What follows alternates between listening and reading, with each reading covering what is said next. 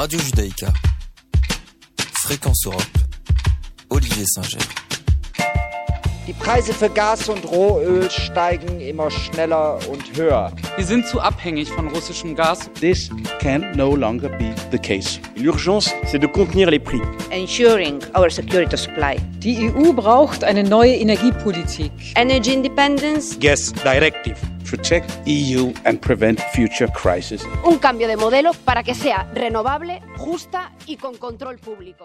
Bonjour à toutes et à tous. Je suis ravi de vous retrouver pour cette émission européenne coproduite et diffusée par Radio Judaïka Strasbourg et RCF Alsace. Cette émission est réalisée avec le soutien de l'Europe directe de Strasbourg. Face à la guerre en Ukraine, l'Union européenne a imposé un arsenal de sanctions visant notamment à mettre la pression sur l'économie russe et sur les oligarques qui entourent le président Poutine. Mais malgré ces mesures de rétorsion très lourdes, l'Union européenne a continué à acheter depuis le début de l'invasion pour près de 45 milliards d'euros de gaz, de pétrole et de charbon et indirectement contribue à financer la guerre russe. En parallèle, la prolongation du conflit laisse également redouter la progression de l'inflation, faisant encore plus s'envoler les prix de l'énergie et les produits alimentaires. L'Europe peut-elle se passer, du moins réduire sa dépendance au gaz russe? Faut-il mener un embargo sur les énergies russes, quoi qu'il en coûte pour les Européens? Que peut faire l'Union européenne pour réduire les conséquences économiques et sociales de la guerre en Ukraine? Pour répondre à ces questions et revenir notamment sur les conséquences énergétiques de la guerre en Ukraine, nous sommes heureux de recevoir le député européen Christophe Grudler. Bonjour, monsieur Grudler. Bonjour. Alors merci d'avoir accepté notre invitation. Permettez-moi tout d'abord de vous présenter, Monsieur Grudler, à nos auditeurs.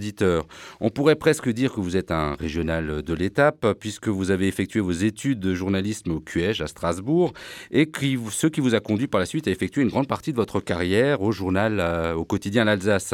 Sur le plan politique, vous êtes membre du MoDem euh, de François Bayrou, et vous êtes euh, très rapidement rentré en politique à Belfort, votre ville natale, notamment en tant qu'élu local, et vous êtes donc depuis 2019 député européen. Ici au Parlement, vous avez choisi de travailler sur des sujets qui vous permettent de garder le lien avec euh, votre ancrage local, le territoire de Belfort, comme on l'a dit, puisque vous siégez au sein de la Commission de l'industrie, de la recherche et de l'énergie. C'est aussi la proximité avec la Suisse qui vous a conduit à rejoindre la délégation pour les relations avec la Suisse et les pays de l'espace économique euh, européen et, donc de l'Union européenne. Donc la guerre en Ukraine a des conséquences directes et concrètes sur la flambée des prix de l'énergie. Comment l'expliquez-vous? Il faut savoir que les prix d'énergie avaient augmenté avant la guerre en Ukraine, puisque la, Russie avait notamment spéculé pour limiter l'arrivée de gaz. Elle avait joué sur plusieurs marchés pour qu'il y ait déjà une augmentation des prix avant la guerre. Alors, je pense qu'il faut faire les choses dans l'ordre. Première chose, euh, il faut arrêter de financer la guerre en Ukraine euh, au profit de la Russie par euh, les, millions, les milliards euh, d'argent qu'on qu donne à la Russie. Donc d'où l'intérêt de couper progressivement le, robinet russe pour que les Russes n'aient pas les moyens en fait d'aller euh, lancer des bombes sur, des familles, euh, sur des civils en, Ukraine. Donc ça c'est, je veux dire, la décision politique initiale c'est celle-là. C'est on va réduire le plus possible, voire se passer complètement des énergies fossiles russes. Effectivement, le deuxième champ, c'est euh, trouver d'autres approvisionnements pour que les gens puissent continuer à s'éclairer et à se chauffer. Et enfin, troisième élément tout aussi important, pouvoir euh, maintenir euh, des prix abordables pour que cette énergie, cette électricité ne soit pas à un prix euh, trop excessif, pour, notamment pour les, les Européens les plus démunis. Alors pensez-vous qu'au vu de, la, de, de, ce qui se passe, du contexte, que les prix d'énergie vont poursuivre leur hausse ou on est arrivé à un plancher? Alors moi je pense que effectivement l'action coordonnée qu'on est en train de mener va commencer à porter ses fruits. Vous savez que c'est pas en claquant des doigts du jour au lendemain euh, qu'on peut arriver à trouver des solutions de, de, de long terme.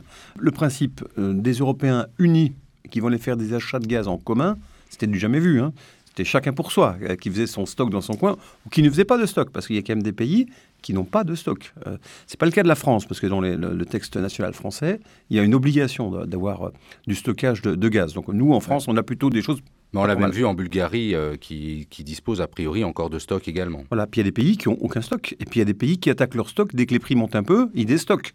C'était d'ailleurs le cas de l'Allemagne. Euh, donc euh, dès le mois de septembre, ils avaient commencé à déstocker parce qu'il y avait une augmentation des prix, effectivement, sous l'impulsion de, de, de, la Russie. Et donc quand la crise arrive et puis que les robinets se coupent, eh ben voilà, il n'y a plus de solution. Donc en fait, le fait d'avoir de l'énergie disponible, c'est déjà une, une, première réponse qui contribue par un achat massif à faire baisser les prix. Et de l'autre côté, le soutien qu'on est en train d'apporter notamment au marché de l'hydrogène, qui va pouvoir se structurer, qui va pouvoir faire baisser les coûts de l'hydrogène, euh, l'hydrogène qui se développe de plus en plus dans les transports, dans l'industrie, etc., euh, va nous permettre progressivement d'arriver à des, prix euh, tout à fait acceptable. Évidemment, c'est toujours trop cher, on est d'accord. Mais euh, je pense que les efforts qu'on fait actuellement euh, peuvent permettre effectivement d'empêcher euh, une inflation absolument impossible sur, sur les prix de l'énergie. Que pensez-vous déjà, si on revient sur l'arsenal de sanctions qui a été mis en œuvre par l'Union européenne contre la Russie, que ce soit donc, on se souvient des gels des avoirs des oligarques, l'exclusion du système SWIFT de plusieurs banques russes, ou encore l'embargo qui est en train de se mettre en place sur le charbon russe? Pensez-vous que cela soit suffisant ou faut-il pour vous encore aller plus loin et et si oui, comment? Il y a une réunion des, ministres européens hein, sous l'impulsion de Barbara Pompili qui, vient d'annoncer un nouveau train de sanctions, parce qu'effectivement, c'est jamais fini. Si la Russie ne veut pas entendre, ce qu'on veut entendre, c'est qu'elle respecte l'intégrité de, l'Ukraine et qu'elle revienne chez elle. Euh, donc c'est pas très compliqué comme, comme demande. Si elle ne veut pas l'entendre, il faut effectivement multiplier les sanctions pour arriver euh, in fine à ce que j'appelle l'autonomie stratégique énergétique européenne, où on soit capable soit de produire directement l'énergie dont on a besoin chez nous, soit de multiplier effectivement en complément les, fournisseurs euh, hors de l'Europe pour ne pas dépendre totalement de l'un. Parce qu'en fait, euh, rappelons-nous quand même qu'avant la guerre, la dépendance euh, admise par l'Union européenne aux, fossiles russes était absolument incroyable. Hein. L'Union européenne importait de Russie entre 40 et 45 de sa, de sa consommation de gaz. 46% de sa consommation de charbon et 27% de sa consommation de pétrole, juste avant la guerre. Donc, en fait, on se met, quand on dépend autant d'un seul fournisseur, on se met en danger quand ce fournisseur euh, dérape. Et c'est ce qui s'est passé. Donc, il faut continuer. On sait que la France n'est pas dans cette situation, euh, notamment en raison de d'autres choix énergétiques, notamment le, nucléaire. Euh, comment vous voyez-vous cette situation par rapport à la France, par rapport au reste de l'Union européenne? Il y en a certains qui disent, ben, nous, on se débrouille, euh, on le voit dans la campagne, dans les campagnes électorales qu'on a eues, on se débrouille euh, tout seul, on n'a pas besoin de l'Union européenne. Qu'est-ce que vous répondez, vous, à ce genre de, personnes? Alors peut-être déjà un chiffre, on a 20% de gaz russe dans notre mix énergétique, hein, donc c'est pas, pas énorme par rapport à l'Allemagne qui, qui, en dépend quasi exclusivement. Donc le repli national, euh, c'est la pire des catastrophes sur le marché de l'énergie. Parce qu'en fait, le, prix et, le fait que chaque pays puisse avoir de l'énergie, ça dépend de ce marché européen.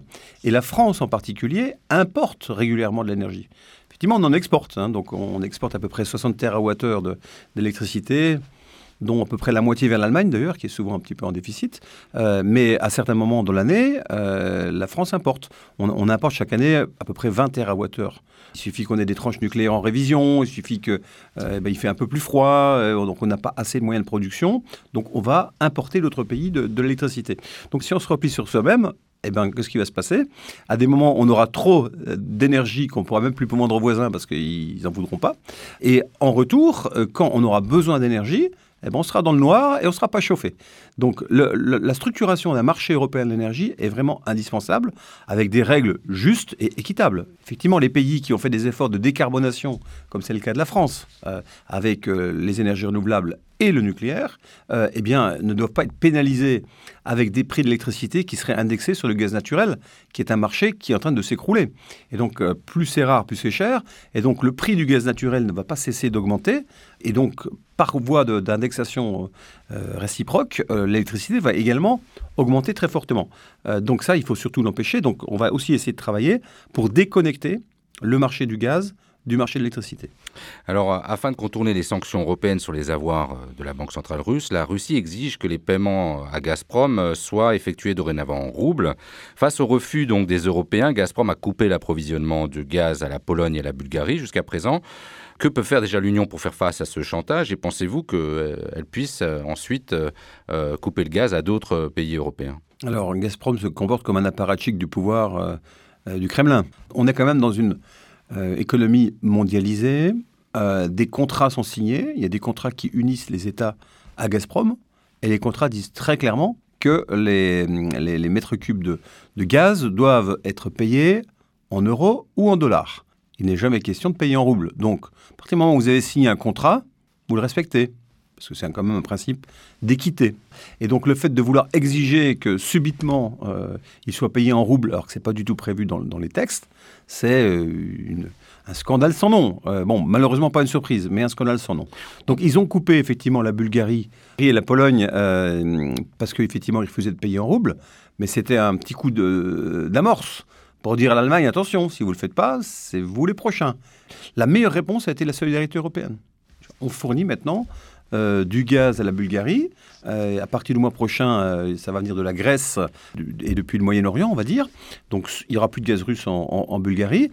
Et donc finalement, avec ce système-là, Gazprom se tire une balle dans le pied. On, achète comme l'Union européenne chaque année 150 millions de mètres cubes de, de gaz naturel à la Russie.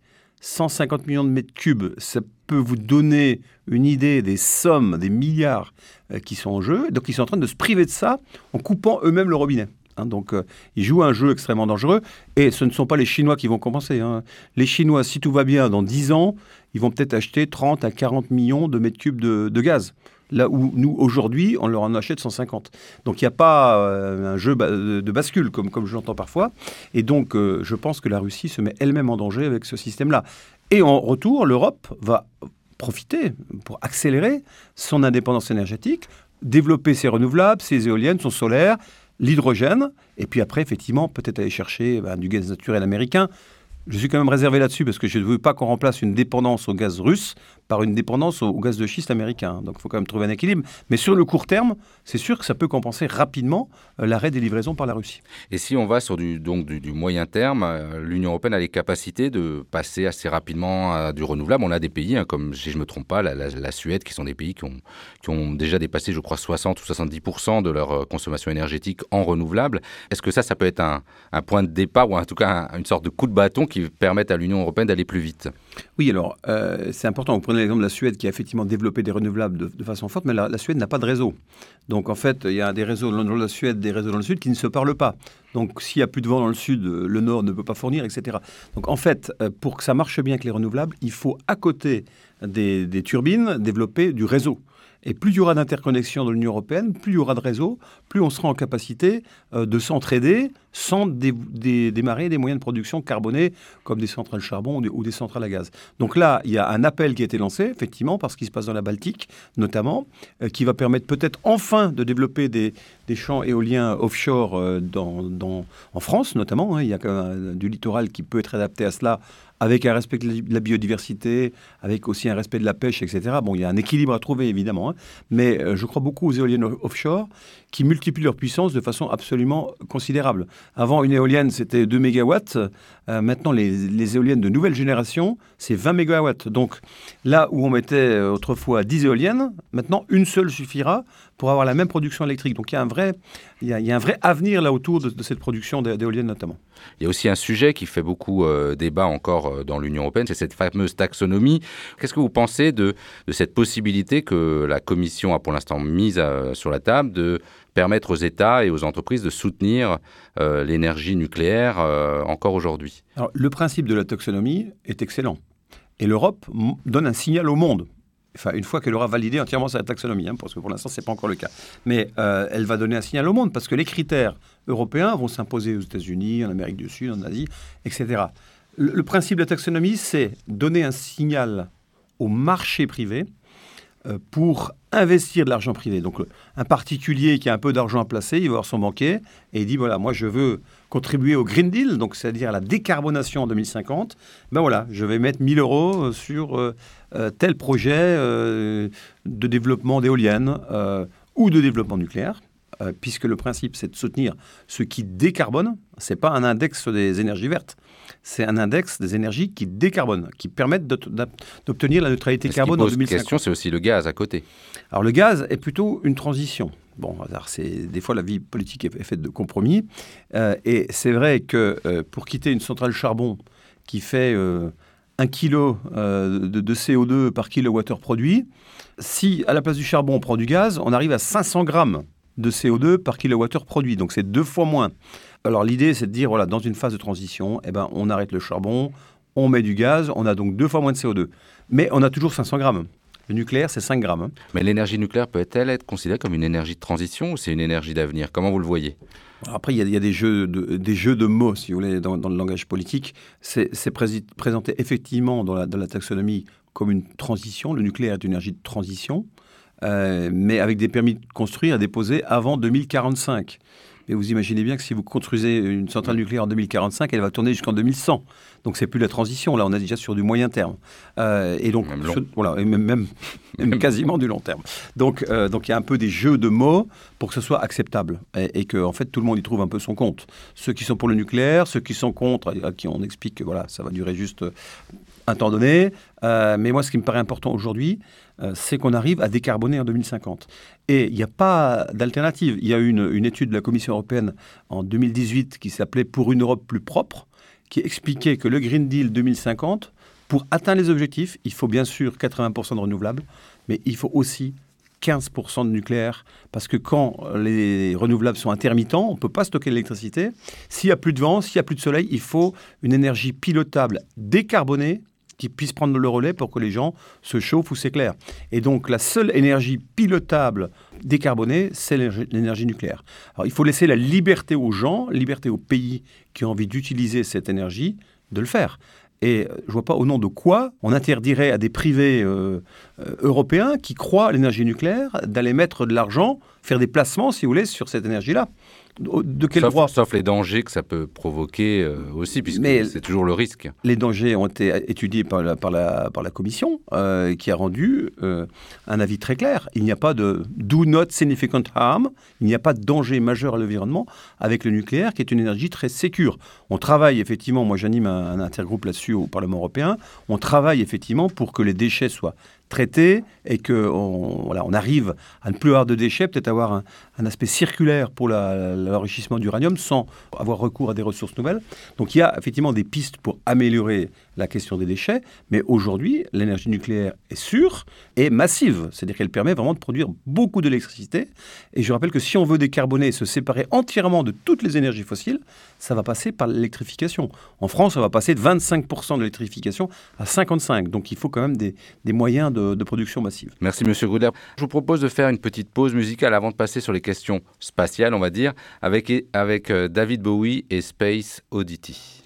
Control to Major Tom. Ground control to Major Tom. Take your protein pills and put your helmet on. Ten. Ground control to Major Tom. Eight.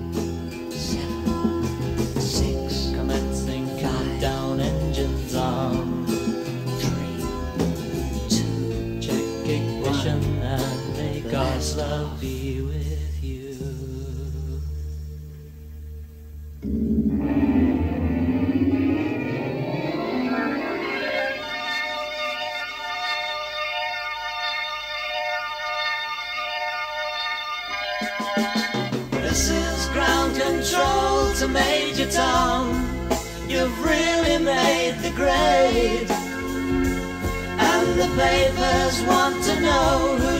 You wear.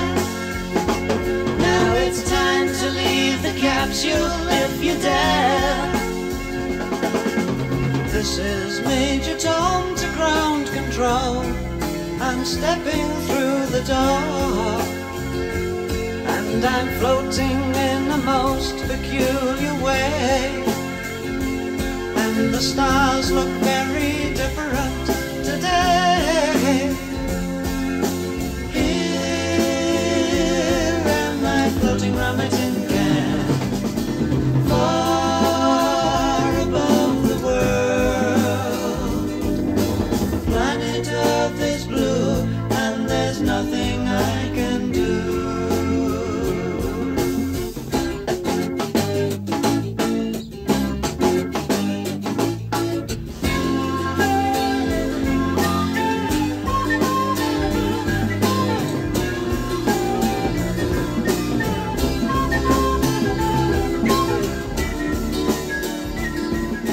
Monsieur Grudler, Après cette petite, ce petit intermède musical, j'aimerais revenir avec vous sur un sujet sur lequel vous êtes également très actif, c'est la question de la politique spatiale euh, de l'Union européenne. Alors, il y a encore d'abord le premier lien que je ferai avec la question de l'Ukraine.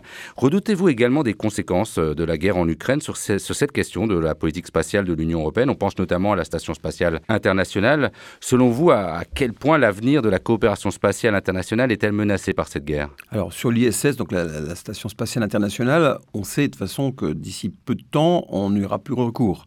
C'est déjà un système qui est déjà ancien euh, et il y a d'autres modules qui sont en cours de, de fabrication dans un cadre international, notamment le programme Artemis autour de la Lune, qui va faire qu'il y aura une nouvelle ISS euh, autour de la Lune qui permettra régulièrement d'envoyer des gens sur la Lune, euh, et tout ça bien sûr en coopération internationale.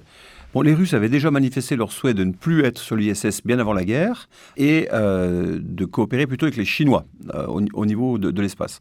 Alors c'est un peu dommage parce que c'est vrai que là, au niveau spatial, le fait que tous les acteurs s'entendent, c'est quelque chose de, de très positif et qui permet aussi de grands succès européens sur des programmes internationaux. Le, problème de, la guerre en Ukraine, c'est qu'elle a déjà eu des incidences, puisque les, Russes ont, lancé des attaques sur les satellites euh, Viasat de, euh, de l'Ukraine, notamment euh, de l'armée ukrainienne, pour l'empêcher d'agir. Euh, il y a eu également une des priorités russes, c'était de bombarder les, usines ukrainiennes de fabrication des moteurs Vega, pour, les fusées Vega. Et donc aujourd'hui, nos Vega n'ont n'ont plus de moteur. Hein, donc euh, Vega, c'est les petites Ariane, quoi, si vous voulez. Hein. Euh, et, donc, en fait, il y a un impact direct pour notre euh, industrie spatiale et pour notre stratégie spatiale. Accessoirement, vous avez les Américains toujours à l'affût, M. Musk, qui vient gentiment nous dire, mais écoutez, il n'y a pas de problème, moi je vais venir avec Starlink proposer de la connexion euh, satellitaire euh, pour aider les Ukrainiens. Et donc, euh, dans la partie, on va dire, parce que vous savez qu'un satellite, quand il tourne autour de la Terre, il y a des moments, voilà, il va être au-dessus des États-Unis, il va être payé par les utilisateurs euh, aux États-Unis, puis quand il arrivera au-dessus de l'Ukraine, il n'a pas besoin, le système est déjà payé. Donc en fait, c'est des temps de latence euh, qui peuvent être, ça peut être de la générosité qui coûte pas cher, on va dire. Euh, et donc voilà, aujourd'hui, l'Europe est absente de cet aspect satellitaire pour aider l'Ukraine. Et donc ça, c'est dommage. Et bon, on va avoir une réponse avec, euh, avec le projet de satellite européen Connectivity. Qui, qui c'est voilà. là, là, là, où je voulais en venir. Donc, puisque vous êtes dans le cadre de cette politique spatiale de l'Union, vous, êtes, vous avez été nommé rapporteur du programme de, de satellite européen Connectivity. Pouvez nous expliquer euh, l'idée de ce projet et en quoi ça consiste Alors, écoutez, je pense qu'on peut faire le parallèle avec ce qui se passe au sol avec les GAFAM, les Google, Amazon, etc. Euh, en fait, en Europe, on a abandonné ces aspects de, créativité depuis euh, assez longtemps en disant bon, pas grave, on va laisser faire, etc. Et aujourd'hui, on dépend totalement des technologies américaines euh, parce qu'on a laissé ce, champ libre. Et donc, le, prochain combat, big data, comme on dit, c'est dans l'espace. Et donc, aujourd'hui, il est majeur pour l'Europe d'avoir un accès autonome à l'espace parce que si on n'y va pas, ça sera demain la constellation euh, bah, Starlink de M. Musk, Kuiper euh, d'Amazon, euh, tous ces opérateurs-là qui vont se mettre dans l'espace. Et en fait, nous, Européens, on dépendra entièrement d'autres systèmes de communication américains en l'espèce. Alors qu'ils soient américains, chinois, russes, c'est pas le problème pour moi. Le problème, c'est que l'Europe doit avoir son propre destin entre les mains et de ne pas dépendre de grands groupes internationaux qui feraient la loi à sa place. Donc euh, le, fait d'avoir un accès autonome à l'espace, c'est ce qu'on défend avec cette constellation de satellites européens qui s'appelle donc Connectivity, qui va permettre d'avoir une partie de communication sécurisée pour les gouvernements, la défense, ce qu'on appelle la communication quantique, voire post-quantique, où l'Europe est quand même, euh, les chercheurs européens sont les meilleurs au monde sur ces questions de, de quantique. On est vraiment en avance et aujourd'hui pas de communication quantique dans l'espace. Donc c'est un système de clés sécurisé hein, qui, qui, fait qu'on ne peut pas intercepter les, les, communications. Et de l'autre côté, euh, pour euh, le grand public, on va dire, il va y avoir donc de l'internet broadband, donc de l'accès à internet jusque dans les vallées les plus reculées en Europe, jusque sur les îles les plus éloignées des côtes, il y aura un accès internet garanti par cette constellation de satellites. L'Union européenne avait quand même à son système de... Il y avait Galiléo. Donc là, ce serait un système à part, complémentaire. Donc il y aurait un lancement de satellites ou c'est des satellites qui travailleraient ensemble? Comment ça concrètement? Alors il y a effectivement eu un moment Galiléo hein, où on s'est posé la question en Europe, qu'est-ce qu'on fait? On se contente du GPS américain pour la géolocalisation? Système militaire d'ailleurs, euh, gentiment accordé aux civils pendant un temps donné, mais qui peut être repris par les militaires. Donc on a dit à un moment, on y va pour Galiléo. Et là c'est pareil constellation, il y a le moment constellation, et on y va, euh, et euh, on, on est présent par nous-mêmes. Concrètement, ça, ça, ça demanderait à, à faire coopérer des, des, États par rapport à ce qu'ils ont déjà comme satellite, ou est-ce que c'est un, un nouvel envoi de, de satellites Alors, Voilà, donc ça, ça va être entre 200 et 300 satellites nouveaux qui vont travailler avec des satellites qui existent déjà. Donc les, les nouveaux devraient plutôt être envoyés en, en basse orbite, autour de 600-700 km. Euh, ils vont travailler avec des satellites qui sont en MEO, donc euh, un peu plus haut, on va dire à peu, près 1500 km, et également avec des satellites qui sont en géo, donc qui sont géostationnaires à 36 000 km de la Terre. Donc il va y avoir un réseau un système euh, qui va être très complet, qui va être assez unique. On n'est pas comme les Chinois qui veulent lancer euh, 20 000 satellites, Monsieur Musk qui veut aussi lancer lui 20 000 satellites, mais des, des, des, petites boîtes qui font que renvoyer des signaux. Là, ça serait un système bien plus intelligent, plus évolutif, parce qu'en fait, on s'aperçoit que dans, la technologie satellitaire, euh, la réalité d'aujourd'hui n'est pas celle de demain. Donc, on ne va pas lancer euh, dans 4 ans une constellation qui sera dépassée au niveau technologique, mais une constellation qui sera capable de s'adapter à toutes les innovations techniques. Et puis, ce qui est également intéressant à savoir, c'est que cette constellation, elle va se faire selon un principe d'un partenariat public-privé. L'Union européenne va en payer une partie, les États membres vont en payer une partie, et il y aura un consortium industriel qui va prendre à sa charge l'exploitation, notamment sur la partie commerciale, hein, pour la partie Internet, pour offrir des services. Évidemment, on est en train de veiller à ce que ce soit des services à bon marché, hein, parce que le but, c'est de démocratiser aussi dans les parties de l'Europe qui ne sont pas forcément les plus riches, euh, où les gens pourront avoir un accès à Internet. Et puis aussi un aspect de, j'allais dire, de, backup, euh, euh, puisqu'en fait, il y, a, dans certains pays des infrastructures au sol qui sont assez sommaires, euh, et qui peuvent être détruites dans le cas d'intempéries, de, de guerre. Et le fait quand tout a disparu au sol, eh ben, il y a toujours la solution du satellite derrière pour, voilà, pour assurer une continuité de service. Donc il y a vraiment beaucoup d'utilité pour, pour tout le monde et ça se fait en partenariat entre le public et le privé. Et vous espérez l'adoption de votre rapport d'ici combien de temps? Ah bah on va essayer de travailler très vite euh, parce qu'en fait, euh, la compétition mondiale euh, ne peut pas attendre. Donc, on va essayer de voter en plénière au mois d'octobre. Hein, donc, on travaille déjà. Là, je, réunis aujourd'hui même mes, mes shadow rapporteurs.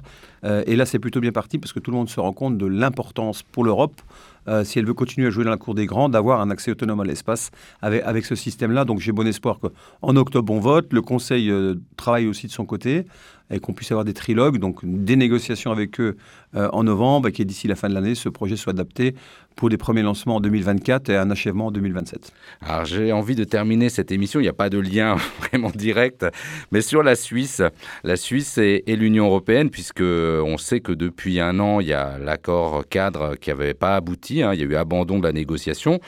Euh, quelles en sont aujourd'hui des relations entre la Suisse et l'Union européenne? On a vu aussi que par rapport aux sanctions vis-à-vis -vis de l'Ukraine, pour faire encore le lien, la Suisse a suivi euh, l'Union européenne.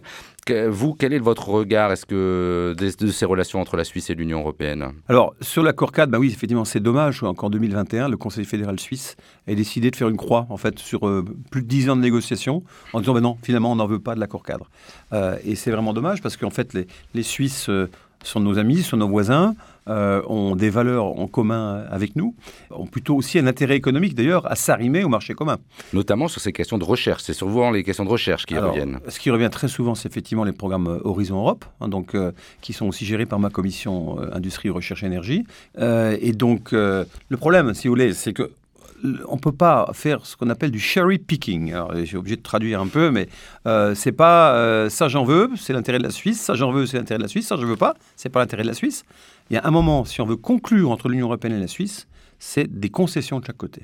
Donc c'est à ce prix-là qu'on va arriver à quelque chose. Alors le fait que euh, la Suisse ait décidé de suivre les sanctions euh, européenne, c'est un très bon signal, parce qu'elle ne l'avait pas fait en 2014 sur les, sur, les précédentes. Donc ça, ça va dans le bon sens. Les, les, visites, les échanges qui se déroulent actuellement entre ministres, présidents du Conseil et puis le reste de l'Union européenne, c'est important aussi, parce que plus on se voit, plus on se parle, plus c'est facile d'avancer. Maintenant, euh, chat échaudé, euh, crâne froide, il faut un calendrier serré, qu'on se dise, voilà, on se donne trois ans pour aboutir. Euh, parce que si c'est pour repartir sur 15 ans de discussion et que le partenaire, euh, au bout de 15 ans, fasse une croix dessus, c'est pas la peine qu'on perde son temps. Et, l'agenda européen bouge très vite. Aujourd'hui, il y a malheureusement d'autres priorités que la Suisse dans l'Union européenne. Je regrette, moi je suis un peu voisin de, de la Suisse et je voudrais bien que ça soit au-dessus de la pile et puis qu'on traite le dossier très très vite. Mais j'ai quand même bon espoir parce qu'il y a quand même de la bonne volonté des deux côtés et je pense que les quelques problèmes qu'on avait, problèmes institutionnels, les Suisses ne voulaient pas dépendre de la Cour de justice de l'Union européenne pour régler un certain nombre de litiges. Il y avait deux, trois inquiétudes comme ça. Euh, je suis certain qu'on arrivera à dépasser tout ça pour arriver à une solution rapidement, parce que c'est l'intérêt et de la Suisse et de l'Union européenne de, continuer à travailler ensemble, main dans la main. Ben merci, Monsieur Grudler, pour nous avoir consacré euh, du temps, pour nous avoir éclairé sur des sujets pas toujours faciles à comprendre. Quant à nous, on se retrouve bientôt pour une nouvelle émission européenne. Sachez que vous pouvez retrouver cette émission en podcast sur les différents sites web de RCF et de Radio Judaïka. Merci beaucoup.